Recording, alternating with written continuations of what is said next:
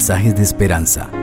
Reflexión diaria en el plan Reavivados por su palabra con el pastor Álvaro Rodríguez.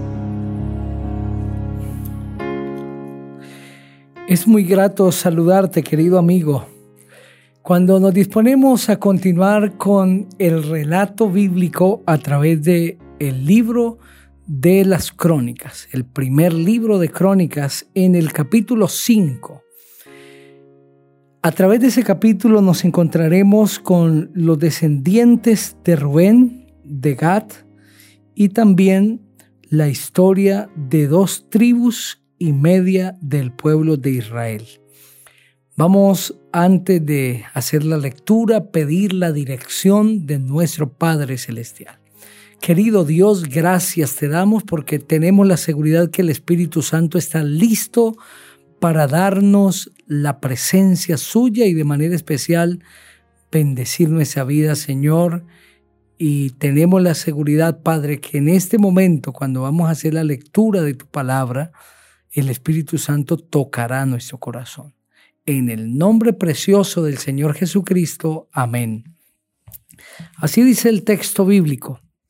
Rubén era el primogénito de Israel, pero como profanó el lecho de su padre, sus derechos de primogenitura fueron dados a los hijos de José, hijo de Israel, y no fue contado por primogénito. Es verdad que Judá llegó a ser más poderoso que sus hermanos y el príncipe de ellos, pero el derecho de primogenitura fue de José. Los hijos de Rubén, primogénito de Israel, fueron Hanoch, Falú, Jezrón y Carmi.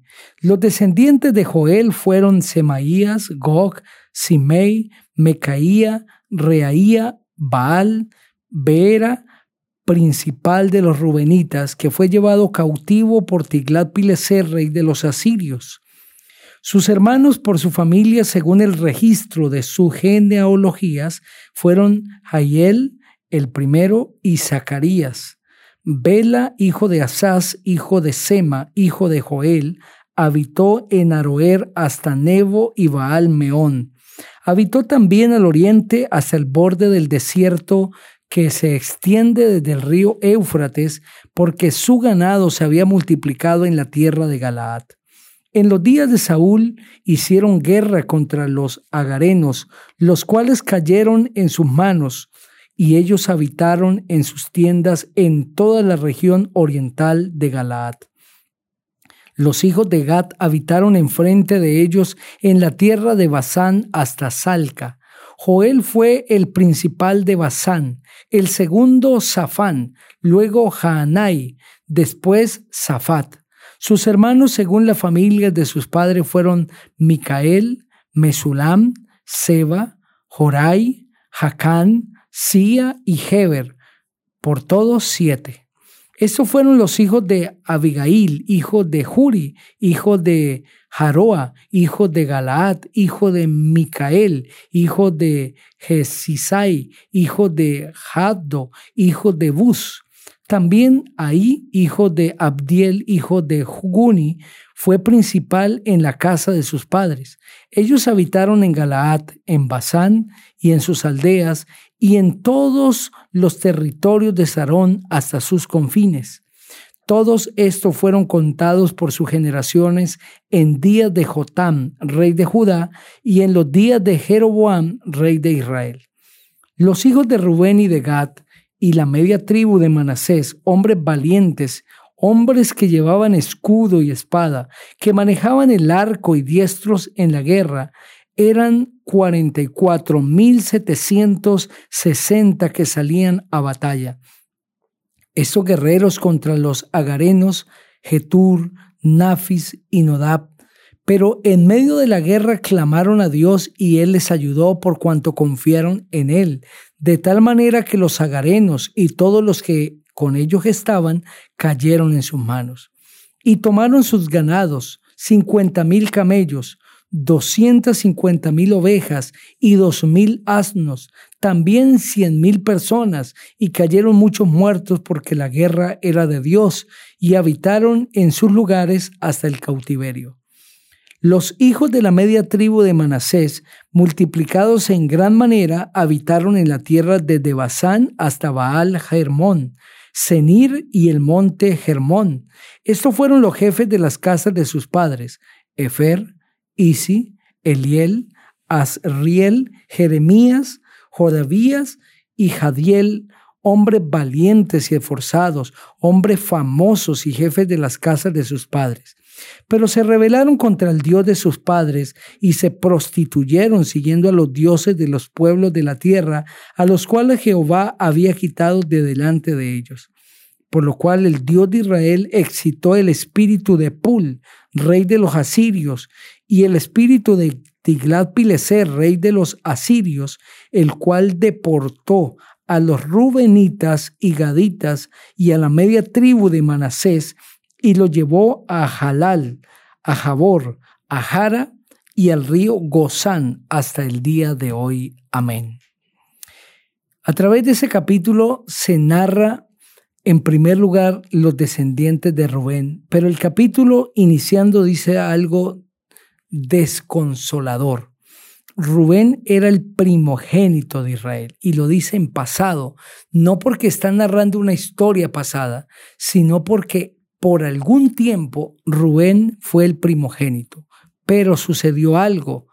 Como él profanó el lecho de su padre, sus derechos de primogenitura fueron dados a los hijos de José, hijo de Israel, y no fue contado por primogénito. ¿Realmente qué fue lo que pasó con Rubén? Según el capítulo 35 de Génesis, el versículo 22 dice que después de la muerte de Raquel, aconteció que cuando habitaba Israel en la tierra de Migdal Edar, Rubén fue y durmió con Bila, la concubina de su padre, y de esto se enteró Israel.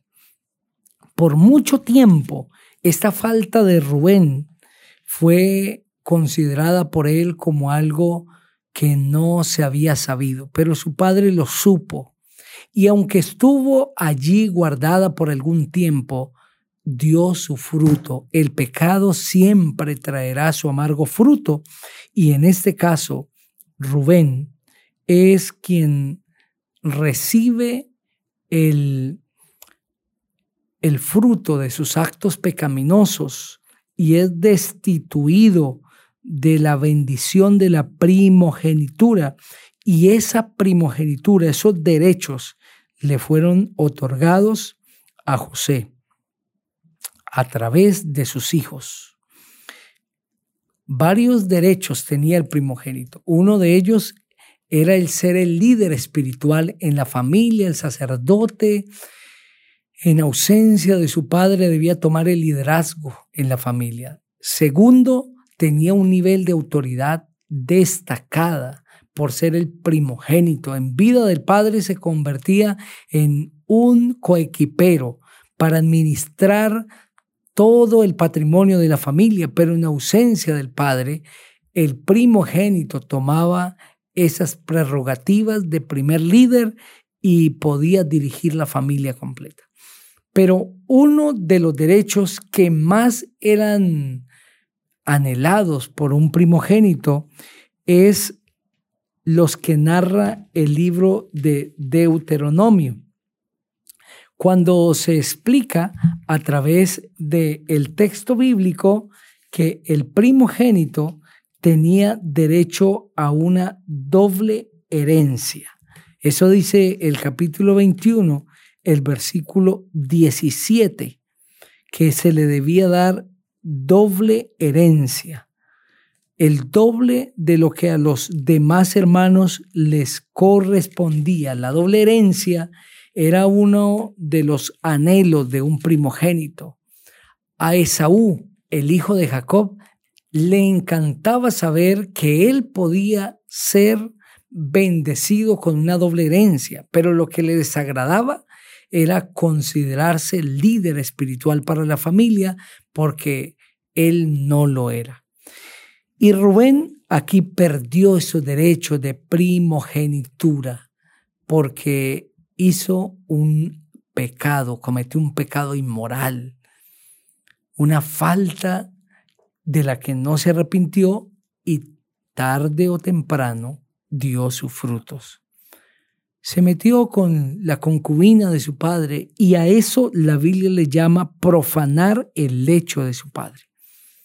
Es decir, hizo algo indebido que Dios no sancionaba y perdió su derecho de primogenitura, por eso no fue contado por primogénito, aunque por algún tiempo lo fue.